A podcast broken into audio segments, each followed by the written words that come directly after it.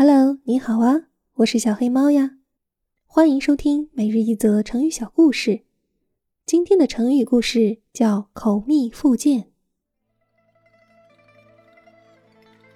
唐朝的李林甫曾担任宰相十九年，是唐玄宗时期在位时间最长的宰相。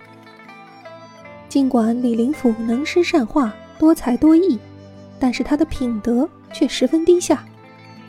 为了巩固自己在朝廷中的地位，他想方设法笼络唐玄宗的妃妾和宦官，而对才能和声望比自己高的人，则会不择手段的排斥和打击。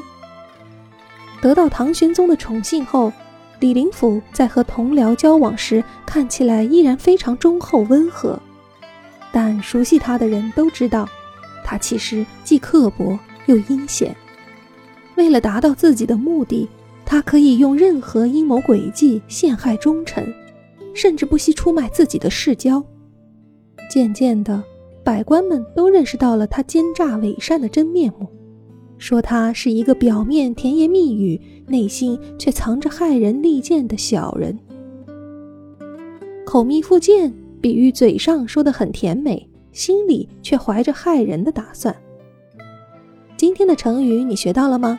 我是小黑猫呀，请多多关注我，希望我的声音一直陪伴你。